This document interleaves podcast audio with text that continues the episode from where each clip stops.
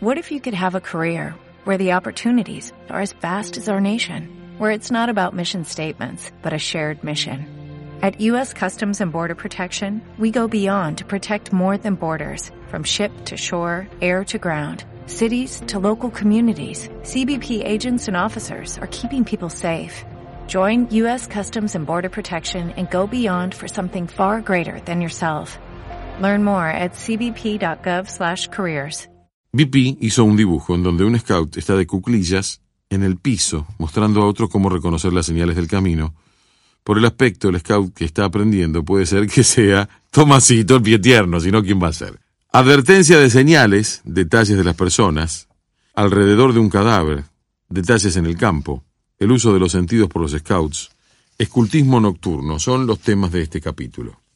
Entre comillas, señal es la palabra que usan los scouts para significar cualquier pequeño detalle, tal como huellas de pies, ramas rotas, pasto pisado, desperdicios de comida, una gota de sangre, un cabello y otras cosas por el estilo que puedan servir de pista para obtener los informes que se desea. Cuando la señora de Walter Smithson viajaba por Cachemira, seguí con algunos rastreadores indios las huellas de los cimientos de una pantera, que había matado y llevado consigo a un gamo joven. Había pasado por sobre una roca lisa donde por supuesto no había dejado huella alguna de sus patas. El rastreador se fue, desde luego, al extremo opuesto de la roca, donde terminaba en filo, se mojó los dedos y los pasó sobre él hasta encontrar unos pelos del gamo. Estos le indicaron que por allí había pasado la pantera arrastrando al gamo. Esos cuantos pelos son lo que los scouts llaman señales. El rastreador de la señora Smithson también encontró algunos osos observando pequeñas señales. En una ocasión notó un rasguño fresco hecho en la corteza de un árbol, que era evidente había sido hecho por la garra de un oso, y en otra un cabello negro pegado a la corteza de un árbol que le indicó que un oso se había restregado advirtiendo señales. Una de las cosas más importantes que un scout debe aprender es no dejar que nada se escape a su atención. Deberá tomar nota de cualquier cosa por pequeña que sea, de cualquier señal, y deducir de ella su significado. Se necesita mucha práctica para que un pie tierno llegue a adquirir el hábito de advertir realmente todo y no dejar que nada escape a su vista. Este arte puede aprenderse lo mismo en el campo que en la ciudad. De la misma manera, hay que advertir cualquier sonido extraño u olor peculiar y pensar lo que pueda significar. Si no se acostumbra a tomar nota de toda señal, no tendrá suficiente de esto y aquello y no sentirá como scout. Hay que recordar que un scout considera como una gran deshonra que un extraño descubra cualquier cosa antes que él, ya sea que ésta se encuentre a gran distancia suya o debajo de su pie. Si salís con un scout adiestrado, vas a notar que sus ojos se mueven en todas direcciones fijándose en los objetos distantes y cercanos, observando todo lo que pasa. Una vez caminaba con una persona en el parque Hyde, en Londres. De pronto me dijo, aquel caballo cojea. No había ningún caballo cerca pero pronto descubrí que se trataba de uno que estaba muy lejos de nosotros, al otro lado del lago Serpentina. Enseguida se agachó y recogió un botón del suelo. Sus ojos, como ven, observaban cosas lejanas y cercanas. ¿Ha visto usted un hombre? En las calles de una ciudad desconocida. El scout se guiará por los edificios principales, por las calles que cruce, por las tiendas por las que pase, por lo que haya en los estantes, también va a notar los vehículos que pasen. Muy especialmente, se va a fijar en las personas, sus rostros, sus vestidos, sus zapatos, su manera de caminar, de tal modo que si un policía le dijera ¿Ha visto usted a un hombre de cejas espesas y oscuras vestido de azul que caminaba calle abajo? pueda contestarle con algo como esto. Sí, estaba rengueando un poco del pie derecho, usaba zapatos que parecían extranjeros, llevaba un bulto en la mano. Dio vuelta en la calle Gold, la segunda de aquí a la izquierda y de esto hará como tres minutos. Informes como los anteriores han sido a veces de gran valor para encontrar a un criminal. Van a recordar en la historia de Kim cómo éste había sido instruido en el arte de la observación por medio de un juego, en el que tenía que describir de memoria los objetos contenidos en una bandeja y que le habían sido mostrados por un minuto. Nosotros usamos el juego de Kim porque constituye para los scouts una excelente práctica. Existió en Italia una sociedad revolucionaria llamada Camorra, que adiestraba a sus socios en la observación rápida de las cosas y su retención en la memoria. Cuando uno de ellos caminaba por las calles, se le acercaba a otro camorrista y le preguntaba de repente cómo estaba vestida la mujer que se encontraba sentada a la puerta de la cuarta casa a la derecha en la última calle, o de qué hablaban los hombres que se encontraban en la esquina tres calles atrás, o a qué dirección le ordenaron a ese coche que fuera y cuál era su número, o cuál es la altura de esa casa y cuál es el ancho de la ventana del piso anterior. Y así sucesivamente. O se le daba al socio un minuto para que observara los objetos de una estantería y después describiera lo que allí había. El scout deberá también observar el piso, especialmente a las orillas de la calle, de la vereda, pegado a los edificios o al basamento. Yo he encontrado con frecuencia objetos valiosos que se le habían caído a alguien y que habían sido pisados y empujados por numerosos transeúntes sin que los hubieran notado. Todo scout de la ciudad debe saber, como cosa indispensable, dónde queda la farmacia más cercana, la estación de policía, el doctor, el hospital, la alarma de incendio o los bomberos, el teléfono, la ambulancia que estén más cercanos. Detalles de la gente. Cuando viajen por tren o en micro, siempre tomen nota de todos los detalles de los compañeros de viaje. Fíjense en sus rostros, el vestido, la manera de andar, otras cosas por el estilo, de tal manera que más tarde puedan ser descritos con precisión. Hay que tratar también de deducir de su apariencia y comportamiento si son pobres o ricos, lo que es fácil de conjeturar por sus zapatos. ¿Cuál es su ocupación? Si son felices, si están enfermos o necesitan ayuda. Pero al hacer todo eso, no hay que dejar que se den cuenta de que los está uno observando, pues entonces se van a poner en guardia. Recuerden que el pastorcillo, de quien les hablé en la fogata número dos, que observó las botas del gitano sin que éste lo notara, y por lo tanto sin que entrara en sospecha. Al observar detenidamente a la gente y la habilidad para leer su carácter y pensamientos es de inmenso valor en los negocios y en el comercio, especialmente para un subgerente o vendedor que trata de persuadir a alguien para que compre determinada mercadería o para descubrir a un probable estafador. Se dice que el carácter de una persona se puede deducir de la manera como usa un sombrero, por ejemplo, una gorra. Si lo lleva ligeramente de lado, se supone que es de buen carácter, si es demasiado de lado, es un fanfarrón, si está echado para atrás es malo para pagar sus deudas, y si lo usa derecho sobre la cabeza probablemente será honrado pero lerdo. Así lo veía VP en la época en que se usaban los sombreros. La manera de andar de una persona es con frecuencia un buen indicio de su carácter.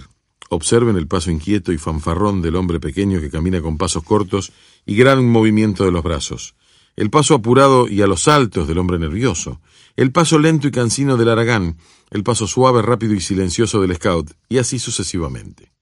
Prácticas de observación. Con un poco de práctica, se puede juzgar el carácter de una persona con bastante precisión por su manera de vestir. Los zapatos son en general la mejor prueba en los detalles del vestido.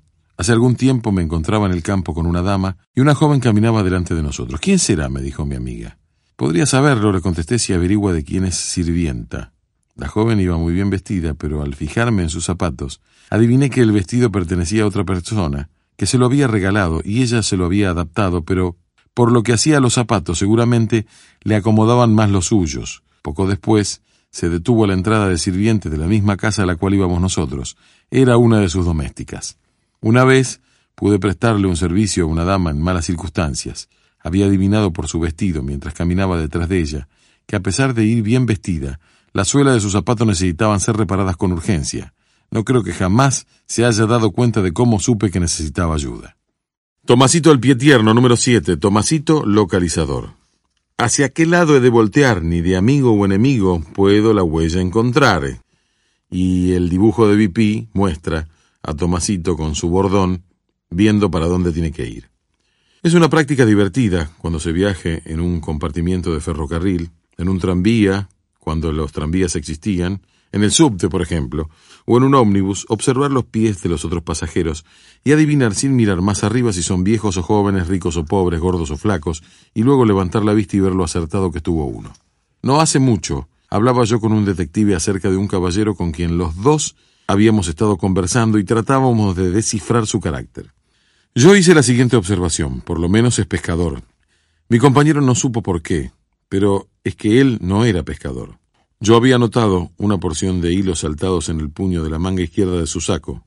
Un buen número de pescadores, cuando recogen sus anzuelos, los ponen a secar sobre su sombrero, pero otros se los prenden de la manga del saco. Una vez secos, al quitarlos de allí, con frecuencia arrancan uno o dos hilos de la tela. Recuerden, como Sherlock Holmes encontró un desconocido en la calle y observó que parecía hombre de posibles, con su traje nuevo, su banda de luto sobre el brazo, que tenía el porte de un soldado y el andar de un marinero, que estaba tostado por el sol y llevaba las manos tatuadas. ¿Qué había deducido de todo esto? Pues bien, Sherlock Holmes dedujo lo correcto.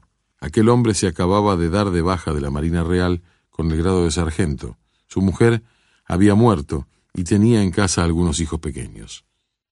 Señales alrededor de un cadáver. Tal vez sea alguno de ustedes quien encuentre un cadáver. En tales casos, hasta el más pequeño rastro es de importancia. Hay que examinar cuidadosamente todo lo que encuentran cerca o lejos y anotarlo antes de que el cadáver sea retirado o el terreno pisado o alterado. Además de anotar la posición exacta en que se encontraba el cadáver, que de ser posible hay que retratar tal como se encontró, debe examinarse con mucho cuidado todo el terreno alrededor sin pisarlo más de lo absolutamente necesario, para no echar a perder las huellas que puedan existir. Además, es muy conveniente dibujar un pequeño plano con la posición exacta del cadáver y los rastros que había a su alrededor. Conozco dos casos de cadáveres encontrados, que en un principio se creyó pertenecían a personas que se habían colgado ellas mismas, pero que un examen detenido demostró que habían sido asesinadas. En uno de los casos, unas ramas quebradas y el pasto aplastado, y en el otro una alfombra arrugada, demostraron que se había cometido un crimen, y los cuerpos habían sido colgados después de muertos, para hacerlos aparecer como suicidas. Huellas digitales. Las huellas digitales es lo primero que busca la policía. Si no corresponden a las del asesino, pueden corresponder a las del muerto, quien puede ser identificado comparando las impresiones halladas con la de sus dedos. Hubo un caso de un hombre culto, a quien encontraron muerto en su cuarto con una herida en la frente y otra en la sien izquierda. Con frecuencia, después de un crimen, el asesino, con sus manos llenas de sangre, al huir, agarra el picaporte de la puerta o una vasija con agua para lavarse. En el caso a que me refiero, un periódico que se encontraba sobre la mesa tenía las huellas de tres dedos ensangrentados. Recayeron sospechas sobre el hijo del muerto y fue arrestado por la policía. Una investigación más minuciosa del cuarto y de las huellas digitales encontradas en el periódico descubrieron que el anciano se había sentido enfermo durante la noche y se había levantado de la cama para tomar una medicina, pero un nuevo ataque había hecho caer y golpearse contra la esquina de la mesa, ocasionándole la herida en la sien, que se ajustaba enteramente a ella. Al tratar de levantarse, se tomó de la mesa y dejó las marcas sangrientas de sus dedos en el periódico, que allí se encontraba. De nuevo cayó hiriéndole por segunda vez la cabeza con los pies de la cama. Las huellas digitales fueron comparadas con la del muerto y encontradas exactamente iguales, como en sesenta y cuatro mil millones de ellas no se encuentran dos iguales. Era pues evidente que no hubo asesinato, y el hijo del muerto fue puesto en libertad como inocente. Otras huellas. En una ciudad rusa encontraron muerto a un banquero. Cerca del cadáver descubrieron una boquilla de ámbar. Esta era, de forma peculiar, que sólo podía ser sostenida en la boca en una sola posición, y tenía además las huellas de dos dientes. Estas mostraban que los dientes eran de diferente tamaño. Los dientes del muerto eran muy parejos, por lo que era evidente que la boquilla no era suya, en cambio, su sobrino tenía los dientes que se ajustaban a las huellas de la boquilla. Se le arrestó y más tarde se reunieron otras pruebas que demostraron que era el asesino. Hay, en las memorias de Sherlock Holmes, una historia semejante llamada El paciente permanente. En ella, un hombre fue encontrado ahorcado y se consideró que se había suicidado hasta que llegó Sherlock Holmes y mostró varias huellas, tales como colillas fumadas por distintas personas, huellas de pies que demostraban que en la habitación habían estado tres personas con el muerto, algún tiempo antes de su muerte, y después lo habían colgado. Detalles del campo. Cuando estén en el campo, fíjense en los mojones, es decir, los puntos de referencia que les van a servir para encontrar el camino, evitando así que ustedes se pierdan. Cerros lejanos, campanarios, objetos cercanos como construcciones peculiares, árboles, puertas, rocas, etc. Recuerden, a tomar nota de estas referencias, que probablemente van a tener que hacer uso del conocimiento de ellas, describiéndolas a alguien más para que les sirvan de guía a fin de encontrar el camino, y así entonces tienen que fijarse en ellas muy detalladamente para que sean capaces de describirlas con exactitud y por su orden. Tienen que observar y recordar todos los caminos y todas las veredas. Una gran polvareda no siempre significa gran cantidad de gente. He aquí un ardid empleado para llamar la atención del enemigo, consistente en arrastrar ramas en un camino polvoriento para hacer creer en una masa de caballería en marcha. También deben reparar en las pequeñas señales, como pájaros que vuelan precipitadamente, lo que significa que anda por ahí un hombre o un animal. Una polvareda quiere decir que algo se mueve, gente, animales o vehículos. Por supuesto que cuando se encuentren en el campo, tienen que fijarse, tanto como en la ciudad, en todos los que pasan, cómo van vestidos, cómo son sus rostros y su manera de andar. Hay que examinar las huellas de sus pies y hacer dibujos de todo en el cuaderno de apuntes, de tal manera que los conozcan si los vuelven a ver, tal como pasó con el pastorcito en la historia que les narré al principio de este libro. También noten las huellas de los animales, los pájaros, las ruedas, etc., pues de todas ellas pueden sacar valiosos informes. La lectura de huellas es de tal importancia que a ella voy a dedicar toda una fogata. El uso de los ojos. Que no haya nada demasiado pequeño para la atención. Un botón, un fósforo, la ceniza de un cigarro, una pluma, una hoja. Todo puede ser de gran importancia. Un scout no solo debe ver hacia enfrente, sino también a los lados y aún para atrás. Deberá tener ojos en la nuca, como dice el dicho. Con frecuencia, volviendo los ojos hacia atrás inesperadamente, van a poder ver a un scout que está compitiendo con ustedes o a un ladrón en una actitud que seguramente no habría tenido si hubiera sabido que iban a volver los ojos hacia él. Existe una historia interesante de Fenimore Cooper llamada El localizador, en que se describe muy bien la acción de un scout piel roja. Tenía ojos en la nuca, y después de pasar frente a unos arbustos notó que había en ellos una o dos hojas marchitas mezcladas con las frescas, y eso le hizo pensar que habían sido puestas allí intencionalmente para indicar que aquel era un buen escondite, y en efecto, descubrió a unos fugitivos que estaban escondidos. Escultismo nocturno. Un scout debe ser capaz de notar pequeños detalles, lo mismo de noche que de día. De noche tendrá principalmente que hacerlo escuchando, y en ocasiones por el tacto o por el olfato. En la quietud de la noche, los sonidos lejanos se escuchan mejor que de día. Si ponen el oído contra el suelo o contra un palo, o lo que es mejor, contra un tambor colocado en el suelo, van a poder oír el ruido de las cerraduras de un caballo o el de las pisadas de un hombre a gran distancia. Otra forma es tomar una navaja con una hoja abierta por cada lado y clavando una de ellas en el suelo, morder la otra con cuidado, lo que les va a permitir oír mucho mejor. La voz humana, aun hablando en voz muy baja, va muy lejos y es difícil de confundir con cualquier otro ruido. Con frecuencia he atravesado por entre las avanzadas de noche, después de haberme dado cuenta del lugar donde se encontraban los centinelas, por el ruido de su conversación o el ronquido de los que dormían. Prácticas de observación por patrulla. En la ciudad. Enséñenle a los chicos que al caminar por una calle tomen nota de las diferentes clases de tiendas por las que pasan y las recuerden por su orden. Después a recordar sus nombres, luego a fijarse y recordar lo que había en sus escaparates, después de haberlos observado por dos minutos. Y finalmente, a recordar el contenido de varias estanterías, vistos uno después del otro por medio de un minuto cada uno. Hagan que los muchachos se fijen en los edificios prominentes, usándolos como referencia. El número de esquinas que han doblado, los nombres de las diferentes calles por donde pasaron, datos de los autos que los han cruzado, y muy especialmente detalles de personas con respecto a su vestimenta, facciones, manera de andar, Condúzcanle la primera vez para enseñarles cómo tienen que hacer. Después, envíenlos solos e interróguenlos a su regreso. Hagan que los scouts aprendan por sí mismos a fijarse y retener en la memoria el lugar donde se encuentran, las alarmas de incendio, las estaciones de policía, los hospitales, etc. En el campo, saquen la patrulla de paseo y enséñenle a los chicos a fijarse en aquellas cosas distantes, pero prominentes que sirven de referencia, tales como cerros, torres y otros detalles por el estilo cosas cercanas, tales como construcciones peculiares, árboles, rocas, puertas, etc., que también puedan servir de referencia. Háganles notar, además, los caminos vecinales, las veredas, las diferentes clases de árboles, aves, animales, huellas, personas y vehículos. Envíen a los muchachos a dar un paseo y a su regreso pregúntenles uno por uno, hagan que todos juntos escriban las respuestas a, digamos, seis preguntas que les pongan referentes a ciertos puntos en que debieron haberse fijado. Da más interés a la prueba el poner de antemano algunas señales en el piso y dejar tirados botones y fósforo para que los muchachos los vean y los recojan, haciendo con ello que examinen con detenimiento el terreno adyacente, igual que se fijan en los objetos distantes. En la reunión de la unidad, preparen un incidente insospechado, tal como este. Un hombre entra corriendo, pone fuera de combate al jefe de unidad y escapa. Cada patrulla escribirá un informe de lo que ocurrió con la descripción del hombre, etc. Juegos de observación. Encontrar el dedal en la sede de la unidad. Envíese una patrulla fuera de la sede. Tómese un dedal, anillo, moneda, pedazo de papel o cualquier otro objeto y colóquese en un lugar donde sea perfectamente visible, pero donde no sea fácil de notar. Hagan que la patrulla entre y lo busque. Cuando un scout lo ve, se va silenciosamente a sentar sin decir dónde lo vio. Después de un tiempo razonable se le pedirá que indique a los que no lo han visto el lugar donde se encuentra. Lejos y cerca, para la ciudad y el campo.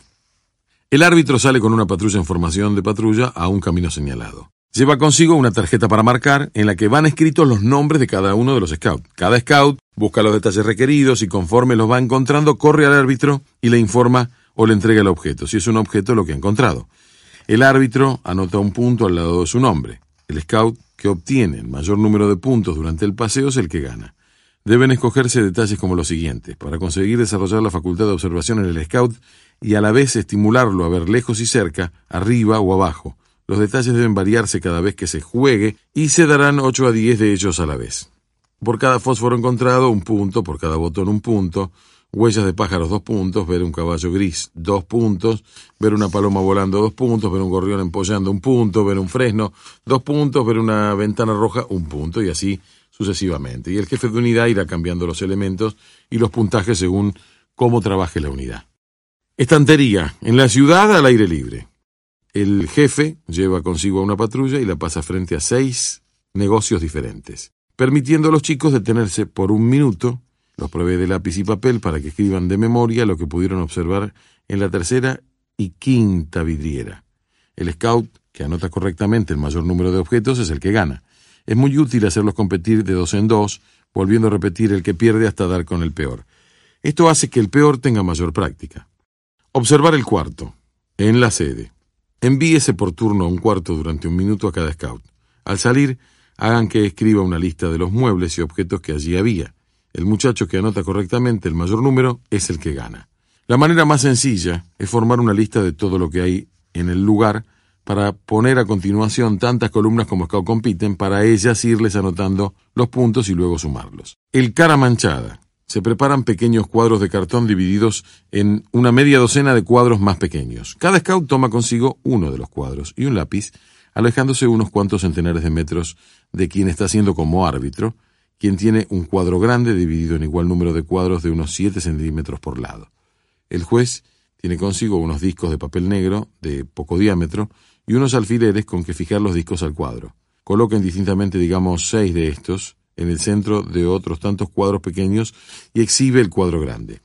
Los scouts se van acercando y señalando en su cuadro los puntos en que están colocados los discos negros en el de el juez, y el que acierte a mayor distancia es quien gana. Se van a otorgar la cantidad de puntos necesarios por cada acierto y se va a quitar puntos por cada 5 centímetros que se esté colocado más cerca que el scout más lejano. Contrabandistas. La frontera estará marcada por una línea de unos 300 metros de largo, con preferencia un camino, una vereda o un poco de arena para que las pisadas puedan ser fácilmente observadas. Una patrulla vigila la frontera por medio de centinelas, colocados a lo largo del camino, y otros de reserva más adentro, a la mitad del camino entre la frontera y la ciudad. La ciudad será una base marcada por un árbol, un edificio o una bandera, y a medio kilómetro de la frontera. La patrulla que tiene que personificar a los contrabandistas, se va a reunir a medio kilómetro del otro lado de la frontera. Todos cruzan la frontera, ya sea separados en formación de patrulla o en cualquier forma, y se dirigen a la ciudad, caminando, corriendo, a paso scout. Solo uno se supone que trae el contrabando, y ese lleva clavos en los zapatos para que sus huellas puedan ser distinguidas. Los centinelas se pasean por un lado, se pasean por el otro, tratando de descubrir las huellas. No pueden correr hasta que se ha dado la alarma. Tan pronto un centinela descubre las huellas del contrabandista, da la señal de alarma a los de la reserva y corre tan aprisa como le sea posible, siguiendo la huella. Los de la reserva cooperan con él, y todos tratan de prender, de agarrar al contrabandista antes de que llegue a la ciudad, pues una vez adentro de sus límites, está a salvo y gana el juego. Juego de Kim. Colóquense de 20 a 30 objetos pequeños, tales como dos o tres diferentes clases de botones, lápices, corchos, trapos, tuercas, piedras, navajas, cordones, fotos o cualquier otra cosa que se tenga a mano. Hágase una lista de estos objetos con columnas enfrente para anotar las respuestas de los muchachos. Enseguida, descubran los objetos. Cuenten un minuto por reloj o hasta 60 y luego cúbranlos de vuelta. Hagan que cada muchacho les diga cuántos objetos y los nombres de los objetos que pueda recordar. O hagan que escriba una lista de los objetos y ustedes los marcan en la lista que tienen. El muchacho que recuerda el mayor número de objetos es el que gana. Fugitivos. A cada scout de la patrulla se le da un disco de cartón blanco con un número claramente escrito en él y se le abrocha a la espalda o se le pega en la espalda, en la camisa o en la remera.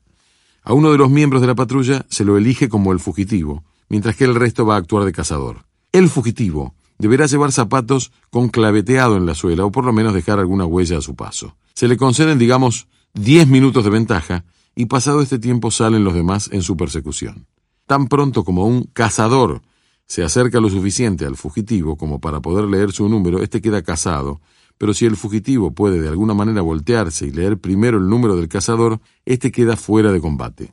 Tan pronto el fugitivo lee el número de uno de los cazadores, lo dice en voz alta para que éste sepa que ha quedado fuera de combate. Este juego requiere acechar con mucho cuidado. Para fugitivo deberá escogerse a un scout muy, muy vivo, que no solo sepa evadirse de los seis o siete que lo persiguen, sino a su vez ponerlo fuera de combate para que no lo casen a él.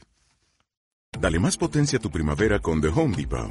Obtén una potencia similar a la de la gasolina para podar, recortar y soplar con el sistema OnePlus de 18 voltios de Ryobi desde solo 89 dólares. Potencia para podar un tercio de un acre con una carga. Potencia para recortar el césped que dura hasta dos horas. Y fuerza de soplado de 110 millas por hora. Todo con una batería intercambiable. Llévate el sistema inalámbrico OnePlus de 18 voltios de Ryobi. Solo en The Home Depot. Haces más. Logras más.